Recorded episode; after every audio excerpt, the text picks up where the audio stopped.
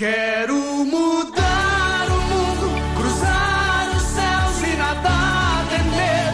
Séculos passam num segundo, no brilho de um sorriso. Tem a força que me guia, é o paraíso. Sempre em busca de gravando, uma nova tá razão.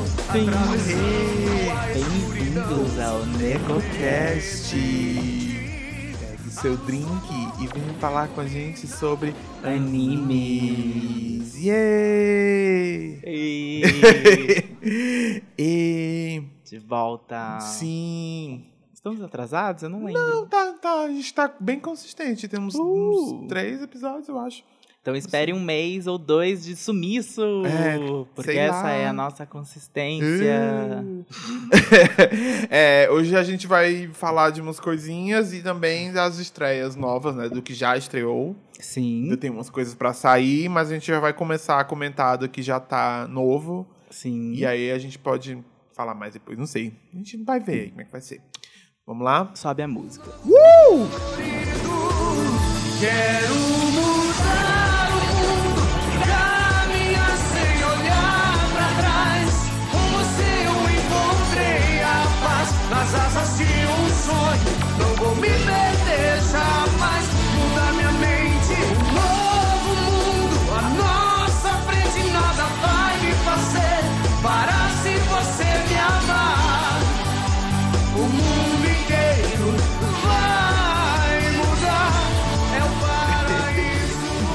É. Pra começar, eu quero falar de uma coisa que eu falei em alguns episódios atrás que eu queria comentar depois, quando eu tivesse visto mais episódios, que é Inuyasha. é, não, Esse novo anime. Esse novíssimo anime estreou ontem. É, não que eu esteja, tipo, eu não tô nem perto de acabar, eu acho que eu não tô nem na metade, mas eu, eu acho que eu tô o quê? No episódio 30, mais ou menos. Uhum. E, e eu tô, tipo, amando. Todos já me falaram, muitas pessoas já me alertaram que vai ficar chato e eventualmente. Mas por enquanto eu tô adorando. É, eu amo demais a Rumiko Takahashi. E tudo Que que, é a ela criado- representa. que é? É. Ela é a criadora do mangá, ela é a criadora de várias coisas, ela é inventora de gêneros. E ela é muito maravilhosa. E mais obras dela vão ser publicadas aqui no Brasil. Soltei o Shade. E Urusei Tsura, por favor, tudo que eu queria era ler ou assistir. E eu não achei nem pra. ilegalmente. Entendi. Mas enfim, Inuyasha. É, eu tô adorando. É, um, é uma coisa, é um anime bem, tipo, leve, no sentido de que ele é muito gostosinho de assistir. Ele é perfeito, assim, pra televisão, pra deixar passando, ainda mais, tipo, dublado, como eu tô vendo. Uhum. A dublagem portuguesa, em português, ela é muito, tipo, meio. Nostálgica, não, porque eu não assisti, né? Mas ela tem aquele quê meio de coisinha que tá passando na televisão. Aqueles dubladores clássicos que você já conhece todas as vozes deles. Inuyasha! Agome! Inuyasha! Agome! Coitada da pessoa. É. A gente vai modular todos esses áudios. Uhum. então, é. Mas. E assim, e é muito. A história é muito legal mesmo, assim, no sentido de que é sempre aquela coisa da cultura do folclore japonês, né? Que eu amo, e eu acho que tá todo mundo que ouve aqui deve gostar também. Uhum. É, e é muito legal como tem a ver muito com as, as, as práticas religiosas mesmo do Japão, a coisa do shintoísmo, que eles têm aquela coisa do culto à ancestralidade. Uhum. E eu fiquei reparando como Inuyasha tudo sobre, muito sobre ancestralidade, assim, todo mundo a, a, a Agome, ela é a reencarnação de um ancestral dela, provavelmente, que pra, tem uma outra ancestral depois, e aí tem toda a história da criação da joia de quatro almas. Quando eu assisti esse episódio, eu fiquei muito passada. Uhum. Porque eu sempre ouvia falar de joia de quatro almas, não fazia a mínima ideia do que era. Ela é meio que o caos de Sailor Moon. É, tipo, ela é uma, Uma luta, luta. que tá acontecendo eternamente dentro dela, entre a grande sacerdotisa lá, com um nome estranho que eu É. não lembro. A Sailor Galaxy. Ela encerra o caos e aí tem uma luta entre ela e o caos dentro dela, e o caos vai, vai aumentando dentro dela a ponto dela se tornar a vilã. Ah, Mas ela era uma. Ela tá vem, tem- lutando uma batalha interna. sim, olha só o simbolismo, né? Naoko Takeuchi. Naoko Takeuchi. Escreveu muitas coisas no guardanapo. Esse guardanapo deve ser valiosíssimo. Todas as ideias fundamentais da humanidade estão escritas nesse Sim. guardanapo. Ela tomando um cafezinho e falando, bom, deixa eu descobrir o que é a essência de ser humano. e eu acho que ela achou. Uhum. Mas voltando pra Miki Takahashi no Yasha, e aí é, é engraçado que tem isso da Agomi, que ela. E ela é uma pessoa que literalmente mora num templo, né? No, no, no- no Uhum. tempo presente. E é um templo que provavelmente foi construído pra apaziguar de alguma forma essa coisa do, do passado, né? Do, do, do- da joia. Deve ter alguma ligação, não cheguei ainda. Se você já assistiu tudo Inuyasha, provavelmente já sabe, tá dizendo, ai, Thales. Mas. é, porque tem alguns anos. Uhum. É, mas. E, e é, é, é, é quase como, sei lá, como se ela tivesse indo fazer mesmo um trabalho religioso pra lidar com essa questão. Só que aí a Rumiko Takahashi substitui o trabalho religioso por viajar pro passado e Uhum. enfrentar yokais que. Né? Uma quinta-feira. Uma quinta-feira. e é engraçado que todos os outros personagens também têm muito forte essa questão de estar lidando com traumas do passado, né? Tem o Miroki, que tem a mesma maldição do pai dele, que tá tentando se, se, se livrar. E aí tudo é o Naraki que fez, que é tipo uma vaca. o vilão é tipo péssimo. Ele é. Nossa, que vilão nojento. Eu quero muito Ele ver é. o dia que ele vai morrer horrorosamente. ele é, tipo, péssimo. Mas provavelmente ele também deve ter uma, uma questão que com certeza tem a ver com ancestralidade. Uhum. Porque isso é muito. Eu notei muito esse tema. O próprio Inuyasha, ele tá batalhando entre ceder pro lado humano ou lado yokai dele. Então é aquela coisa de lidar. Inuyasha é muito parecido com Steven Universe, na verdade. Quando é- Porque tem aquela coisa, tipo, do Steven, eu sou eu, mas eu sou minha mãe. Enquanto a Agomi tem a coisa de eu sou eu, mas a Kikyo também é eu. E então, e o Inuyasha gosta das duas. É.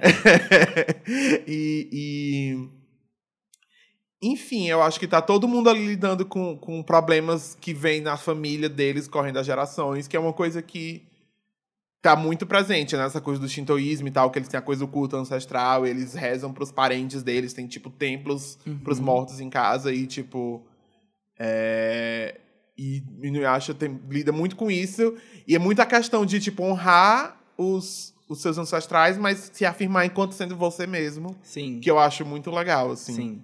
E eu tô amando Inuyasha e é muito divertido. É muito bom. e vou continuar vendo. E pode ser que eu fale mais mais pra frente, quando eu tiver visto mais. Ou não. e é isso. É, Denis, você quer falar de um anime que você está vendo? Eu não estou. Que é Eu o. também tô vendo um anime do começo dos anos 2000, que na verdade é baseado numa história dos anos 70, baseado num tokusatsu dos anos 70, que é aqueles live actions que a gente no Brasil ama muito, porque a gente assistiu muito quando a gente era Aham. criança, que era Jaspion, Changeman, Flashman, etc. Mas essa é a do Android Kikaider, que foi criado pelo mesmo criador de Cyborg 009, que é o Shotaro Ishinomori.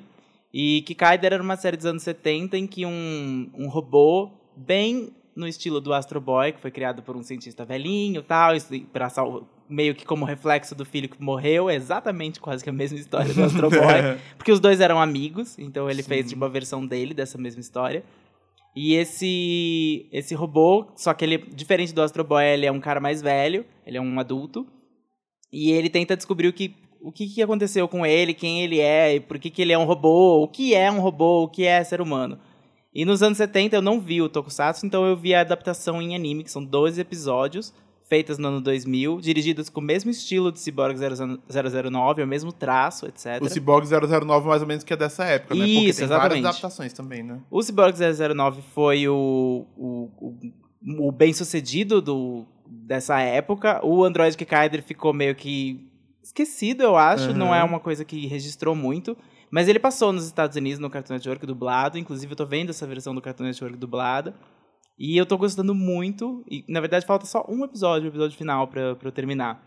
Tem uma segunda temporada, mas foi não foi uma segunda temporada que foi lá pela televisão, foi OVA, então foi provavelmente videocassete, DVD, não no Japão, Uhum. provavelmente DVD. Uhum. E eu, eu gostei muito da história porque ela é muito adulta, ela é muito violenta, muito violenta, é surpreendentemente violenta, tipo, pessoas se suicidam, pessoas são destruídas por Uhum. robôs gigantes, mas ao mesmo tempo tem um elemento infantil, porque todos os vilões são robôs bem caricatos, uma abelhona gigante, um lagarto gigante, mas Uhum. os diálogos são muito tensos.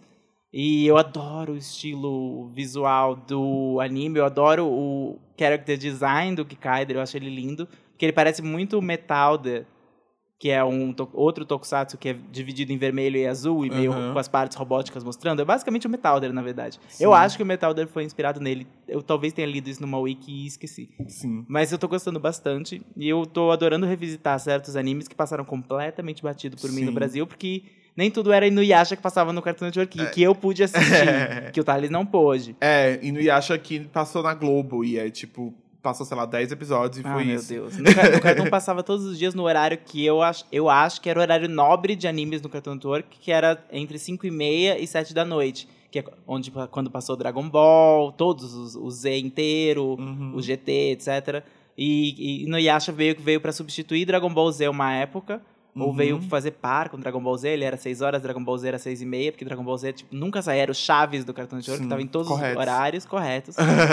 E eu gostava bastante. Cyborg 009, por exemplo, passava 5 e meia. Era Cyborg 009 e no Yasha, Dragon Ball Z. é, Cyborg 019, por exemplo, acho que nunca passou na TV aberta. Não, Nunca acho vi. que não. E no Cartoon Network mesmo assim passou, sei lá, Pouco. Não... pouco. Passou a te- primeira temporada e eu lembro que não passava o final, voltava pro começo, porque deve ter tido alguma treta de localização, Aham. alguma coisa assim.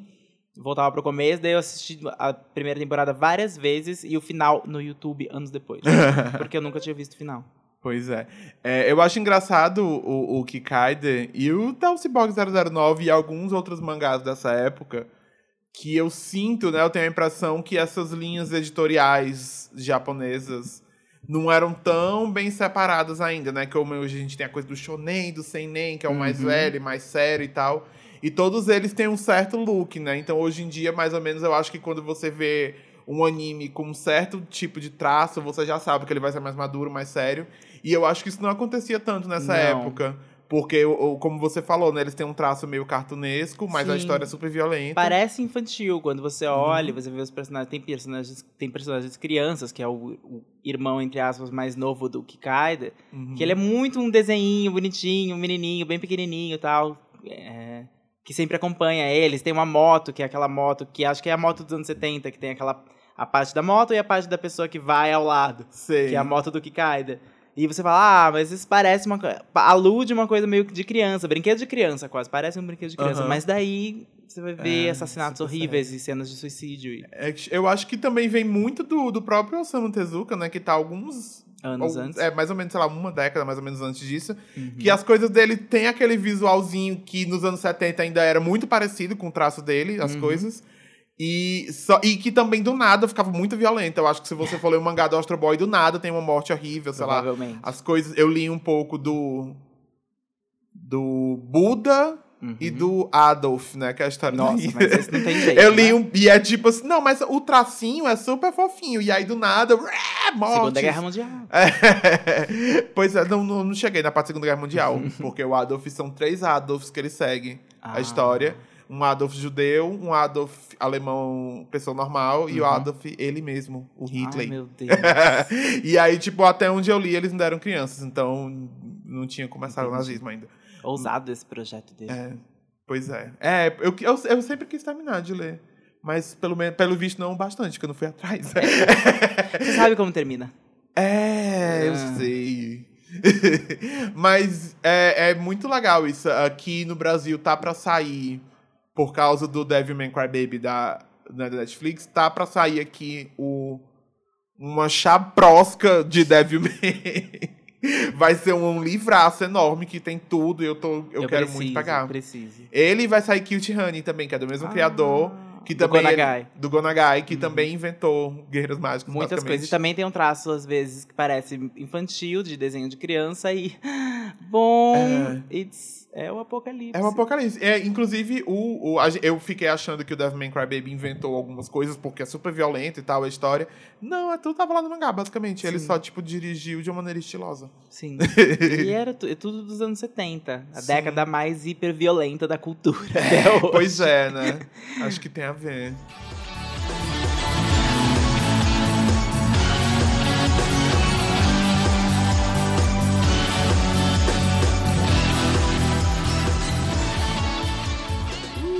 Mas, voltando para 2019. Tal qual Inuyasha, tal qual a Gomi. Entrando, no, poço.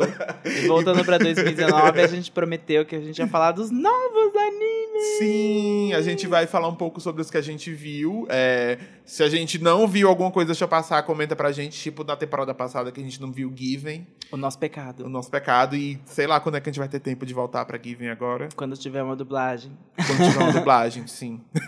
Mas, é, então a gente vai falar dos que a gente já viu, é, dos que a gente gostou, dos que a gente não gostou. Pelo menos eu não quero passar muito tempo, tipo, Falando mal de falando anime. mal de coisa porque é meio chato, né? Raiva, mas a gente vai só dizer, olha, fuja. Sim. Bem rapidinho, assim. É basicamente o Dr. Stone. Quem é o Dr. Stone Fire Force dessa temporada? Ai, é, por mim, por enquanto, é o Fate, né, um nomezão enorme. Pois é, nós assistimos o, Frant, o Fate.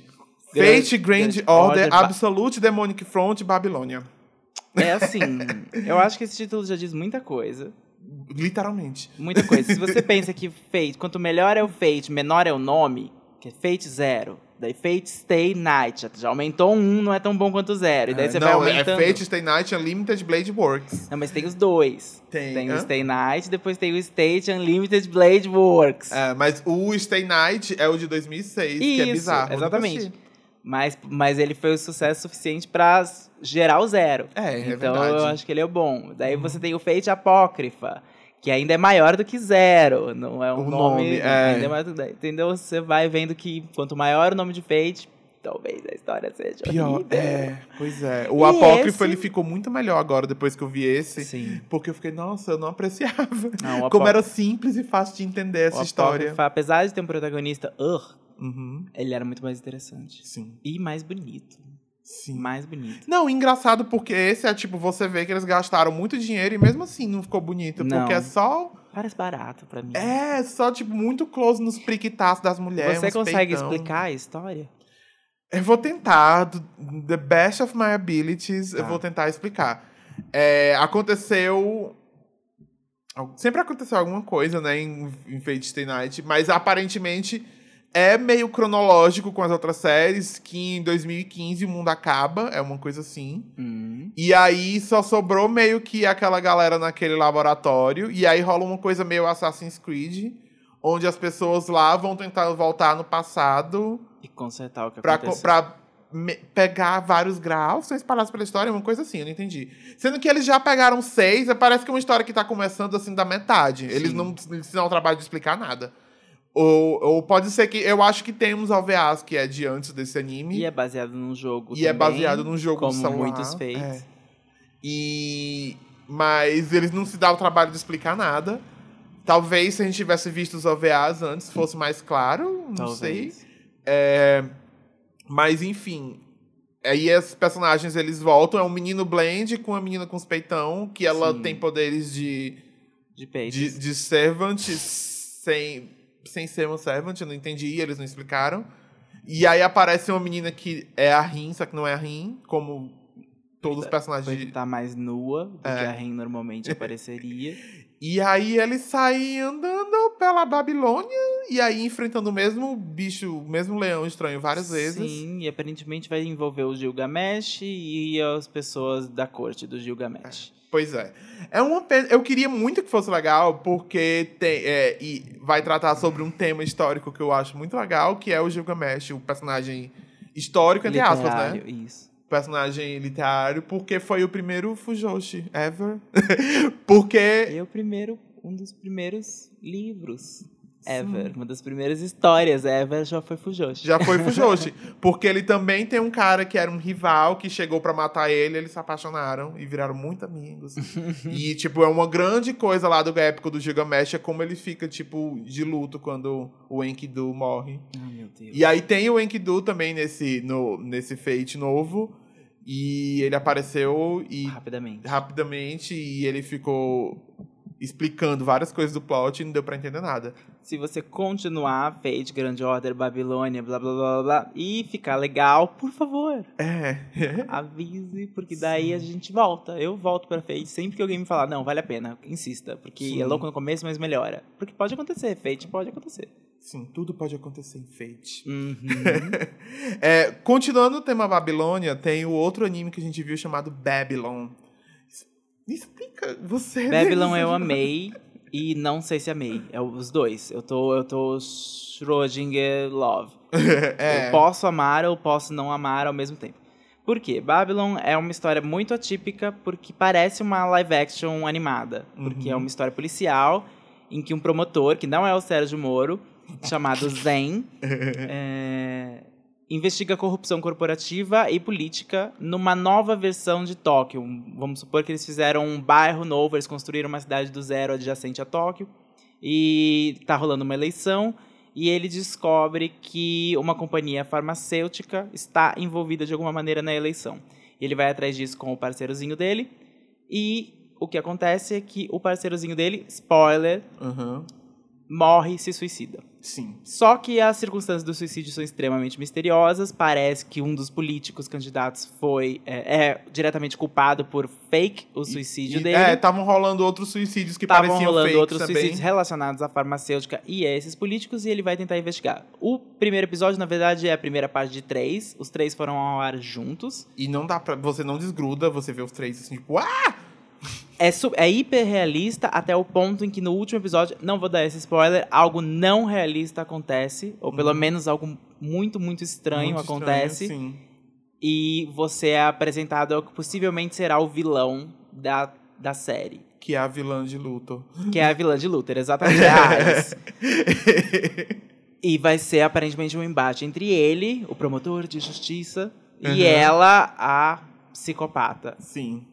E eu não sei onde vai dar. Não sei. Eu tô muito, muito É interessado. muito. É, tipo assim, não Pode- é geralmente o tipo de história que eu vejo, porque eu detesto essas coisas muito a justiça, não sei o quê, Sim. confia. Tipo, é muito. É muito estatal zona, sei lá, de alguma forma. E a gente que mora aqui no Brasil, a gente já foi queimado muitas vezes por essas coisas. Mas só que é uma coisa tão diferente em anime e, e tá di- a direção é legal, é, assim. é interessante. E é muito, tipo, você mastiga muito o anime, tipo, ele é muito eletrizante, assim, você Uhum. Sim. assistir. Então, É um- eu gostei, mas eu tenho medo de qual vai ser a mensagem É, política desse anime. Eu não entendi isso. qual vai ser a mensagem É política desse anime. Até o ponto em que eu vi, parece interessante. Afinal, é uma pessoa que tá até numa instituição que ele achava que era super íntegra, mas não é. O próprio chefe Uhum. dele é estranho, as pessoas que cercam ele é estranho. Ele tá numa instituição corrupta.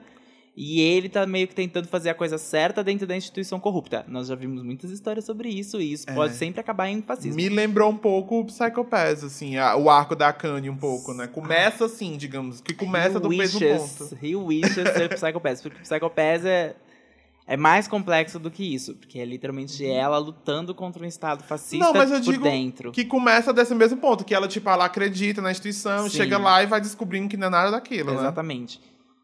Eu não sei se ele vai chegar às mesmas conclusões que É. a protagonista de Psycho Pass chegou. Uhum. Mas se chegar, parabéns, é um grande acerto, até porque Psycho Pass está voltando em uma semana, eu acho. Ele vai voltar, vai passar na Amazon e a gente vai falar assim que voltar. Sim, e falaremos. Próximo. É, o próximo é Blade of the Immortal. É, O anime mais lindo sim, que a gente viu nessa Da temporada, semana. das- é. da- das- das- das estreias, Isso, por das enquanto, estreias é que o mais viu, bonito. é o mais bonito. É, é ba- baseado no mangá do Hiroaki Samura, é, que fez, foi bastante popular aqui no Brasil quando saiu. É, eu lia o do João Vitor. Oi, João Vitor, sempre. quando chega esse momento remakes, eu sempre lembro dele, porque a gente sempre lia as coisas juntos. É, eu li os mangás dele, a gente adorava. É, e o traço é muito bonito do mangá. É tipo, se você tá afim de um mangá pra ler, vai atrás de Blade. Ele é publicado 10 até hoje, muito facilmente. Mais do que se trata. Tá, desculpa, eu, eu sempre vou pra isso primeiro, né? Blade é uma história, assim, até relativamente simples de explicar. Tem o, o protagonista Manji, que ele é um espadachim no Japão. Eu não entendi direito meio a época do que se É passa. a época em, em que os samurais já se tornaram vilões Sim. dos, dos grandes shogunatos. Então, talvez é meio perto ali de Samurai X, né? Bem perto de Samurai X, eu acho. Então, é bem nessa época, assim, né? um- uma época meio conturbada politicamente lá no Japão, tipo, Feudalismo. feudalismo.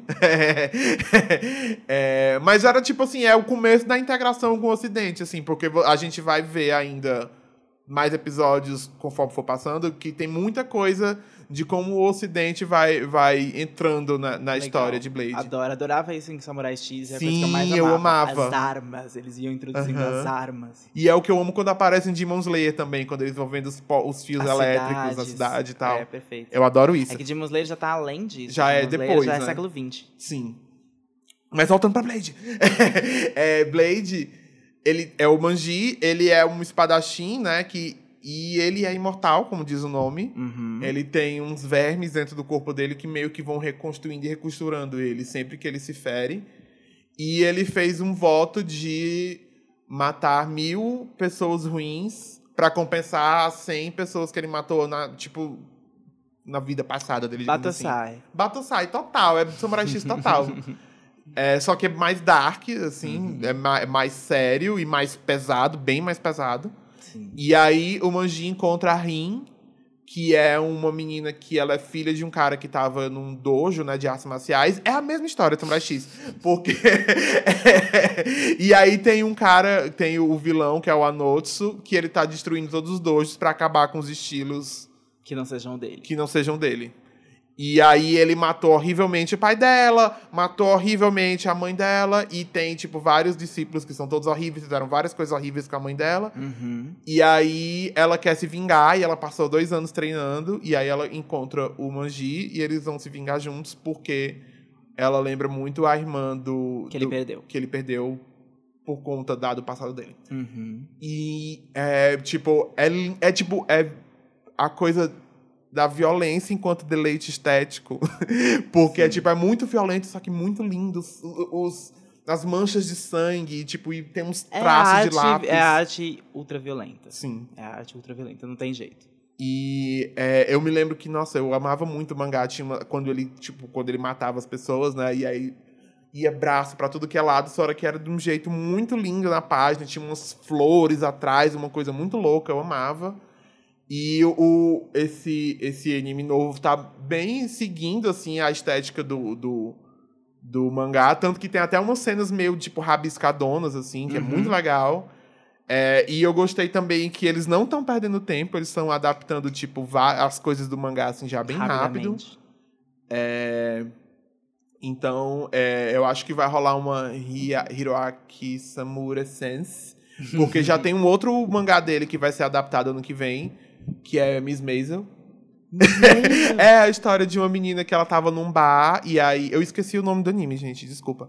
Mas é a história de uma menina que ela tava num bar, e aí ela dá um escândalo lá, dá um piti, que ela tem um nervous breakdown e começa a reclamar de várias coisas da vida dela. Alguém grava e vira um viral e ela ganha um programa de rádio. Ah, que ótimo! Eu tô louco pra ver. E não tem nada a ver com Blade. Ai, que bom. Gosto. E. Mas enfim, é, fiquem de olho, Blade tá lindo. É, Assistam. Tá na quem- Amazon. é, tá na Amazon. E é isso. O próximo que, No Guns Life. que é sobre. No Guns Life é, o, é a estética é muito doida porque é sobre o mundo pós-guerra, pós, sei lá, Terceira Guerra Mundial, em que as pessoas foram ah, alteradas no nível super avançado com partes de máquina e o protagonista, que é um detetive com uma cabeça de revólver, basicamente, Sim. com um gatilho, inclusive, etc Uhum. investiga é, crimes. é, investiga não, investiga casinhos. Crimes não. Ele investiga casinhos é, nessa cidade ao redor de uma grande corporação que faz essas alterações cibernéticas. É, ele lida com os problemas dos extended, né? que eles Isso, chamam que os as pessoas extended que são as pessoas têm. que têm alterações, alterações. No primeiro episódio, ele encontra. Ele aceita um caso meio que sem querer de, uma, pessoa- de um desses extended que está fugindo dessas autoridades corporativas e até Uhum. dos próprios policiais da cidade. E daí ele descobre algo sobre o que está sendo feito dentro dessa corporação Sim. e decide fazer algo sobre isso. A gente vai descobrir ainda o passado dele, por que ele tem a arma na cabeça, etc. É um pouco boobs anime, porque tem as vilãs são hipersexualizadas, etc. E ele é um machão que fuma. Uhum. Me lembra um pouco animes do começo dos anos 2000 que passavam no Tsunami nos Estados Unidos, que eram os animes adultos, caralho, É. velho, foda. É, ele tem, assim, uma trigana sense. Sim, sim. Ele me lembra até Cowboy Bebop Sim, no, no estilo, só que Cowboy Bebop era um pouquinho era mais elegante do que isso. Então, não, não, não é Cowboy Bebop, mas assim, lembra um pouco, digamos que é feito pro mesmo público. É. O, o, o criador, ele fez um outro. É um mangá, né? O Logan's Life. E o criador fez um outro mangá que também é um anime que teve um sucessinho cult chamado Black Lagoon. Ah, que inclusive entrou no Netflix esses tempos, Black Lagoon. Eu botei na minha lista pra ver. Posso eventualmente contar pra vocês. Se é bom. se é bom. Ou se você já sabe que é bom, Conta pra gente. isso. É. E é, é muito. te- É engraçado, porque ele tem muito essa vibe de começo dos anos 2000 e muito de propósito. Eu acho que ele pega assim, a paleta de cores. Sim. Até meu, eu acho que tem assim, quase um filtro mesmo de, de Season 1. Parece, parece antigo. Ele parece um anime antigo. E. Só que tá bonito, assim, eles usam isso a favor deles. Sim. E eu fiquei curioso pra ver, porque todos os temas eu amo. Hipercorporações evil, Cyberpunk, né? Não É. tem jeito. Eu gosto pós-guerra, pessoas traumatizadas. Eu espero só vilões melhores e mulheres de ação boas, protagonistas junto dele, que não sejam só alívio cômico. É. Uma coisa, Uma coisa que eu gostei é que, tipo, tem o, o- a pessoazinha frágil que ele é. que o grandão ajuda, é sempre uma meninazinha, né? Nesse Que até caso no é um- próprio Blade, que é Sim. essa dinâmica. E nesse caso é um, é um, É um é um, menino. é um menino. O que eu achei legal também, Sim. diferente. É diferente. No Guns, no, no Guns Life, eu falo sempre No Guns, No Life, como se fosse No Game, No Life. Saudades No Game, No Life, inclusive. Sim, era legal. E teve o filme que a gente nunca viu. Foi uma boa estreia. Uma boa estreia. Mais um acerto. Mais um acerto pop. da Acertadas Pop do João Nerd. É, e a nova. O, o começo da nova temporada de My Hero Academia foi um acerto? Foi uma recap. Foi uma recap. Mas eu curti. Eu gostei porque eu achei bonito e emocional na medida certa, porque remete de novo uma coisa que às vezes a gente esquece, Hum, que My Hero Academia é uma história sendo contada do futuro. uhum, É uma história que ele tá contando sobre a infância dele. uhum. Então, a gente às vezes esquece isso, mas é meio Wonder Years, é meio Anos Incríveis. É, é meio anos A incríveis, gente total. so- assim. E a gente esquece que até, tipo, no momento em que ele corre risco de vida, a gente sofre muito. Meu Deus, será que ele vai morrer? Não, ele tá contando a história. Obviamente ele não vai morrer. Ele tá contando a história do futuro. Ele se tornou o maior dos heróis. A gente já Sim. sabe disso, é uma certeza. E Aham. esse episódio foi meio que pra introduzir pessoas que nunca viram a série, querem começar agora. Dá, Dá. é possível. Sim. Porque eles literalmente usaram cenas dos episódios passados. E, vai, e é um vilão novo, é tudo novo essa temporada, Sim. então. E le pra lembrar você de que o, o. Ai meu Deus, o Midoriya O Midoriya. é a pessoa que está contando essa história e que vai chegar lá e que tem várias outras pessoas que já estão notando que Uhum. ele vai ser esse grande super-herói.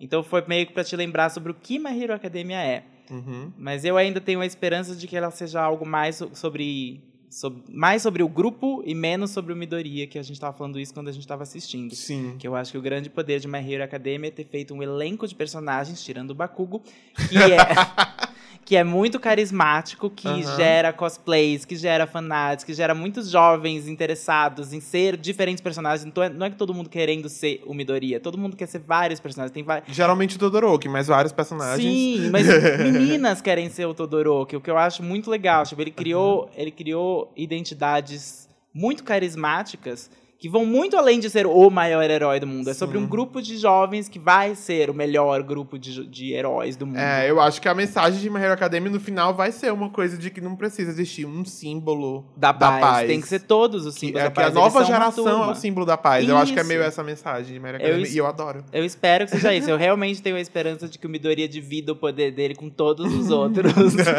e aí todos eles sejam o, Uhum. One for All. Sim. Eu adoro essa ideia. E eu espero que aconteça. É, um que é, a gente viu Banania. A gente viu Banana. A gente ama, ama. A primeira temporada de Banana a gente amou pela excentricidade e porque ele também estreou no ano doido, do- no ano mais legal dos animes dos, de- de- desde 2010, que foi Aham. 2016. Sim. Que é o ano de Yuri on Ice, o ano de My Hero Academia. E Banana veio nessa safra e era uma coisa doida, era um anime short em que bananas gatos estavam na terra. e você assistia meio que pela loucura. Pela loucura pela e também, loucura. tipo, cinco minutos acabava e você pronto. Sim. Mas Banana voltou agora, nós estamos no ano mais sóbrio, nós somos pessoas mais tristes, nós somos É. pessoas num cenário político pior. e agora a Banana parece um pouco infantil. Eu não sei, tipo, e tá menor ainda, tá tipo dois, Dois minutos, minutos de episódio. Então a gente assistiu o primeiro, foi engraçadinho rever os bananias, Uhum. mas acho que vai ficar por aqui. É, mas eu ainda quero um bonequinho de um banana. É, eu preciso. Sim. Preciso de um. Então- Se for de pelúcia, melhor ainda. Sim, é, eles, é, esse, esse objetivo eles cumpriram. E, é, por último, o último dos novos que a gente viu Uhum. foi o Case File number 20... Não, 221, Isso. Kabuki Show, que é um raro caso de um anime que o título é, ocidental é pior que o... Sim, porque o título é, é, japonês é Kabuki Show Sherlock. Que é muito mais direto ao ponto. E se tá escrito Sherlock, você já sabe tudo sobre É, esse anime. sim. É Sherlock Holmes no distrito da Luz Vermelha japonês, de Tóquio. E basicamente concorrendo com outros personagens, ca- colorful characters, Aham. que também são detetives. Tem um humor muito, muito Hum, específico. É muito Pode não- doido. Com certeza não é pra todos. Com certeza tenho certeza. Tem gente que vai, vai falar, ai, nossa, eles falaram desse anime, vou assistir. Daí você assiste e fala, é isso?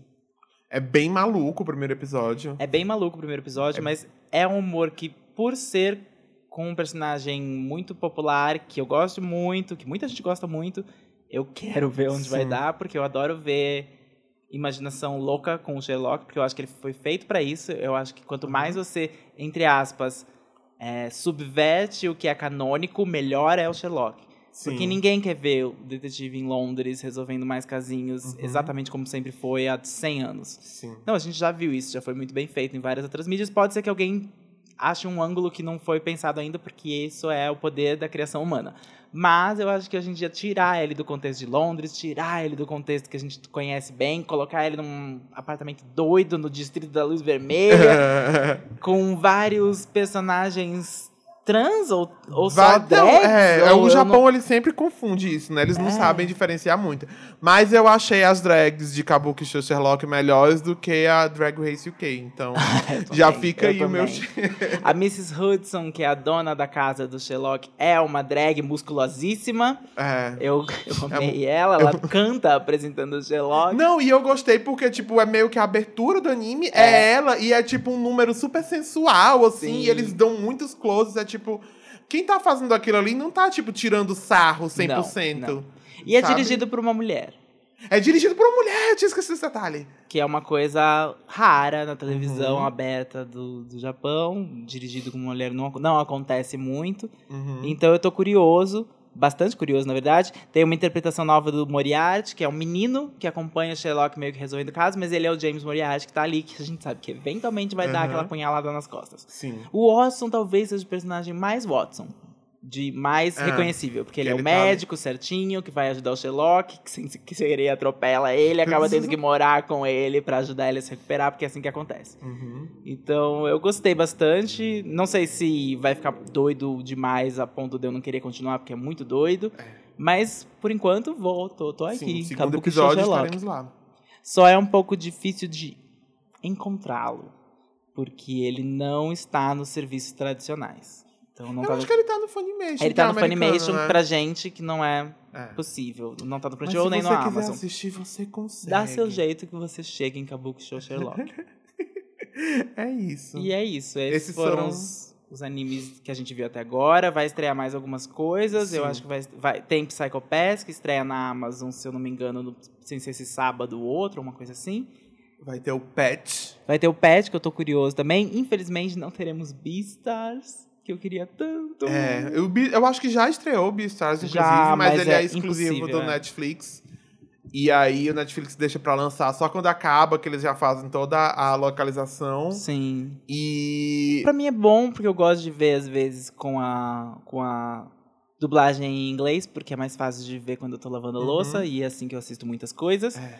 Eu tenho muita louça. Mas é porque eu, não sei, eu não gosto do, do, do sistema Netflix, assim. Eles Não, enterram não. as coisas no catálogo, você nunca vê, estreia um monte de coisa ao mesmo tempo.